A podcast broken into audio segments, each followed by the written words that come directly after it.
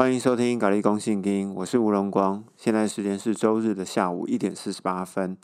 上一回我们提到马太福音第十三章跟第十四章，十三章的重点就在于以赛亚书六章的九节到十节，以赛亚的预言正应验在犹太人的身上，就是要让犹太人听见的总是不明白，看见的总是不领悟，心思迟钝。就是不会了解上帝到底要讲什么。那这样的经文呢，总共记载在新约的马太、马可、路加、约翰、使徒行传、罗马、哥林多书，全部通通都有。好，各位请自己去查验哦。他并不是把所有的经文通通都写在上面，有一些是部分的摘要，例如马可福音跟路加福音就稍微写的短了一点，可是原则上它的意思是不变的。那十四章的重点其实就是在施洗约翰被杀。施洗约翰的被杀，呃，有什么样的重大影响呢？其实就是关乎于基督前面的这位以利亚，就是马拉基书四章五节预言的以利亚，要在基督的前面来修直主的道路。那既然他要来修直主的道路，就必须要来介绍基督出场。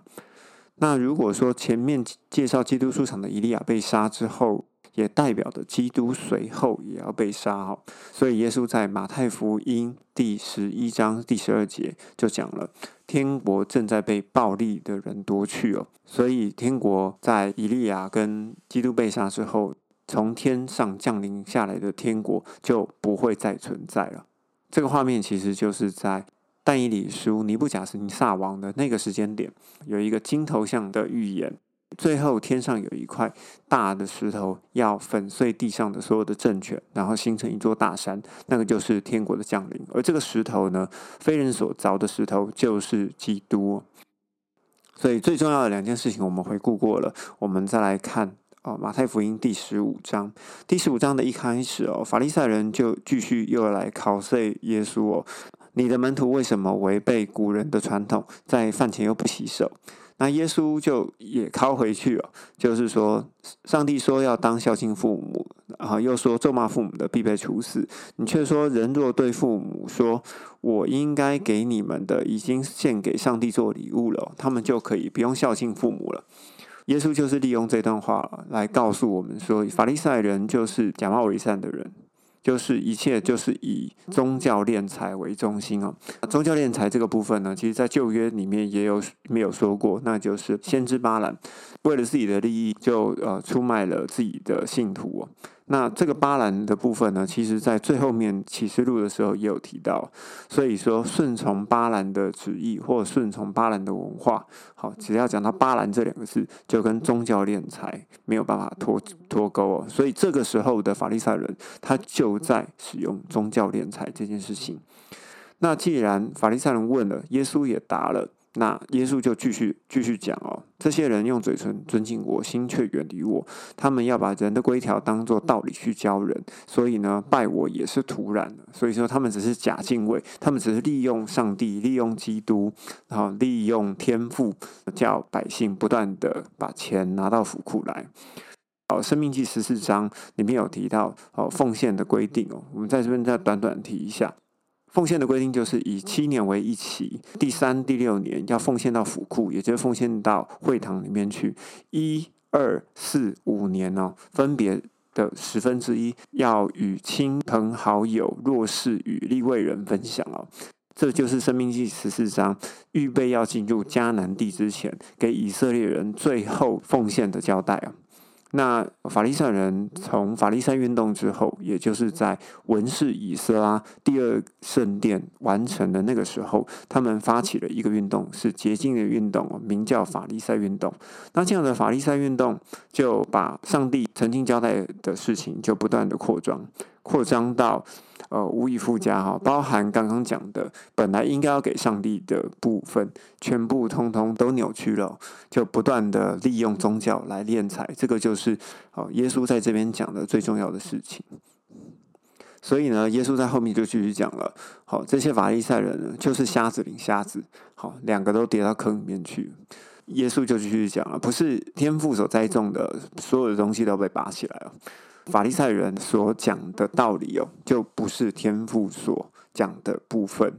那延续的法利赛人的事情，我们继续讲到第十六章的第十二节。耶稣说：“你要提防法利赛人的笑，以及撒都的该人的笑。笑其实这个东西哦，就是说它原本是小小的，然后它会不停的扩张。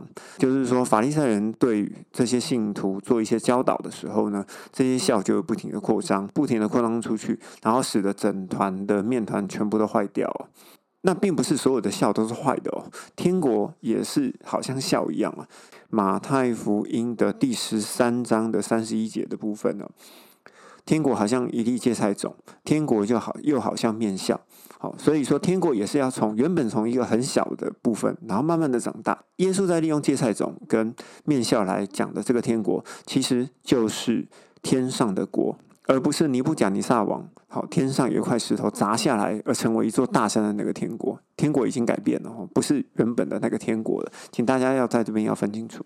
那法利赛人的部分差不多就是就讲到这里哦。那另外就是迦南妇人的信心，好，我们继续往下看。迦南妇人的信心呢，其实耶稣就只是在稍微的考试一下哈。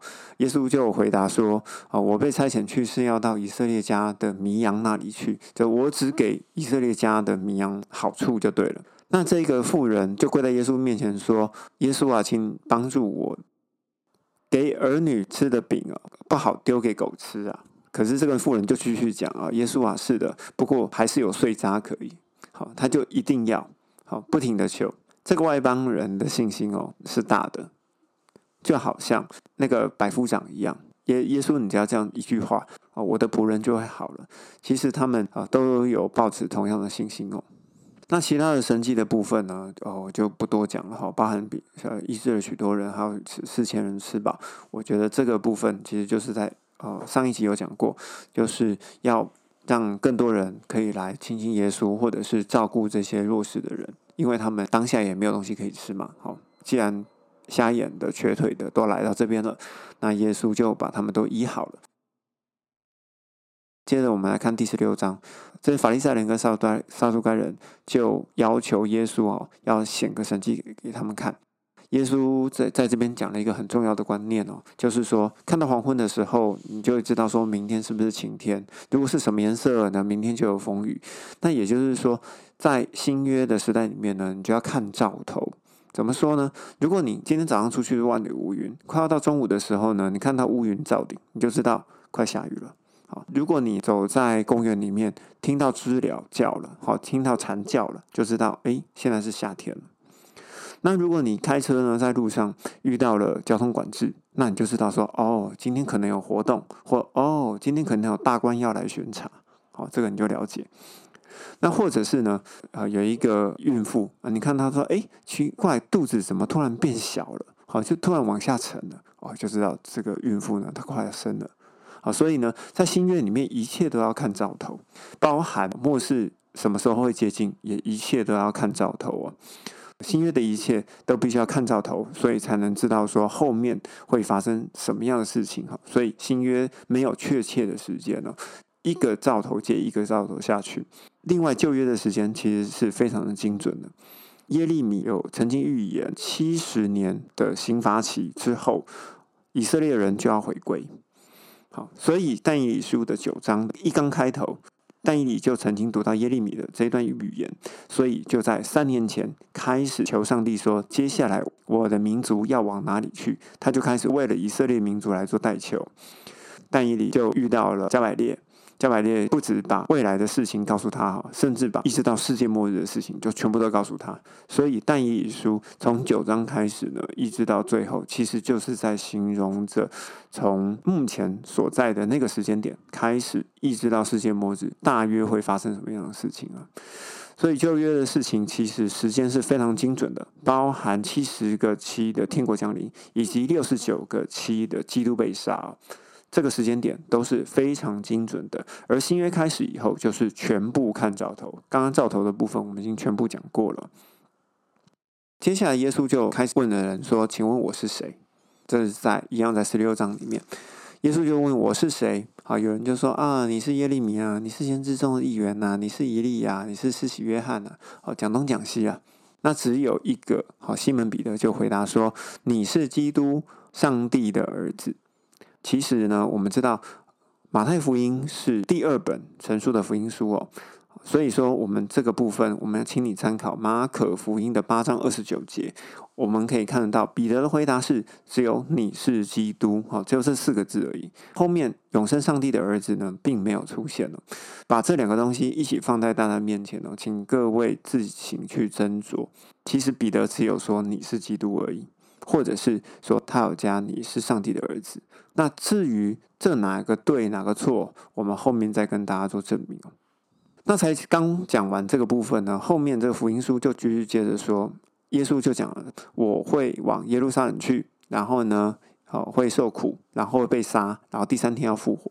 彼得就责怪他说：“哎，你千万不可以这样子啊！好，这个事情一定不能发生在你身上，你千万不能死啊！我已经把所有东西通通都抛弃了，我们都要跟随你，因为呢，你要在天国里面做王，做基督做王，然后呢，我们才能够得到一官半职嘛，不然的话。”你认为这些门徒跟着基督要干嘛？他们就是想说，基督做王，那我在旁边至少做个丞相，还做个大官嘛。不然的话，他们为什么要把一些东西都放弃了？反正再等个七年八年，天国就要降临了，那就熬一下嘛。那当然，什么东西都可以丢啊。要了解这样子的心态啊。可是耶稣就转过来说：“撒旦推到我后面去啊！你是绊倒我的，你思念的不是上帝的事，而是思念人的事。当然了。”对啊，这的确是思念人的事。那上帝的事是什么？上帝的事其实就已经记载在但以理书的九章六十九个七，预言基督要被杀的这件事情。这一段的最后面哈，二十七节哈，人只要从父人那边和众天使一起降临，那个时候要照个人的行为而报应个人了。我是在告诉你们，站在这里的有人还没有尝过死味之前，必要看见人只带着他的国降临。门徒听到这句话的时候，他们就觉得。哦，耶稣去去就回啊，不会太久。可是呢，死位是什么？死位到底是肉体死还是灵魂死？哦，你不知道哦。如果说只是肉体的死，那就代表说这些人通通都会以肉体活着看到耶稣降临嘛。可是这边讲的是人子的父的荣耀和众天使一起降临，这件事情发生在哪里？发生在启示录的第十九章啊。在启示录第十九章有讲的，基督要领着白马军团从天而降，然后身上披着沾血的袍，然后呢，在他的衣服上面有写的上帝的道。所以耶稣到底在二十八节讲，你们这边还有没有人尝过死味？是什么死呢？其实就是灵魂的死。还没有尝过灵魂的死之前呢，你就会看到人子带着他的国降临，而不是肉体的死。可是这里的门徒呢，应该是没有听明白这些未来的事情，因为那些未来的事情呢，是讲给我们听的。门徒只是认为说，哦，耶稣去一去哈，三天以后就复活啊，可能就会再降临，就回来了。好，所以彼得在使徒行传前面这么卯足全力的在传讲天上的国的福音。一讲就很多人都信了，因为大家都认为耶稣去去就回来了。但是其实这边的意思其实并不是这样子，这边其实是在讲着啊，灵魂还没有死之前，每一个人都会看到人子带着他的国降临。之前其实有讲过，灵魂没有死是活的灵魂的意思是什么？就是圣灵的内住。之前已经有讲过关于以马内利的意思。以马内利的意思有两层意思，一个就是上帝与我们同在，另外一个意思是上帝与我们同住。在旧约的确是上帝与我们同在，因为。来的这个圣灵，它是一个属于外表彰显的能力，它是浇灌在外层。这些能力呢，可以使人复活，好，可以使水分开，可以使火从天降，就可以施行很多外显的能力，使大家都看得到，然后大家就会知道说，哦，这个是神人。可是到了新约以后呢，新约的信徒会跟旧约有一些不一样，因为旧约没有圣灵的内住。所以说，在新约的信徒里面呢，每一个人呢都会有圣灵的内住。那圣灵既然住了进来之后呢，他就不会走了。圣灵只要住进来，你里面的灵魂，它就会变成一个活的灵魂。相对的印证的一件事情，就是在创世纪第二章啊，呃，上帝对亚当说：“你吃这个果子的当天呢，你必定死死。”好，这两个死之前也有讲过，我现在稍微提一下下，也就是说，两个死呢，其实一个代表是肉体的死。属于未来式，后面那个死是未来式的死，未来式的死就是肉体，关于肉体的死。前面这个死呢，是属于灵魂的死。好，也就是说，你吃了果子那一天，你身体里面的圣灵就会直接离开你的灵魂。那也就是说，虽然你的肉体是个活的，里面有装一个灵魂，可是呢，你这个灵魂呢，只是在支撑着肉肉体。当你的肉体一死亡之后呢，你的灵魂也跟着就死亡了。今天经文的部分就讲到这里，接下来我们会继续讲呃马太福音第十七章跟第十八章，这边有讲到登山变相，还有呢第二次预言的复活，然后还有呃门徒在争到底谁最大，大概就是这样子。好，那我们今天就先讲到这里，拜拜。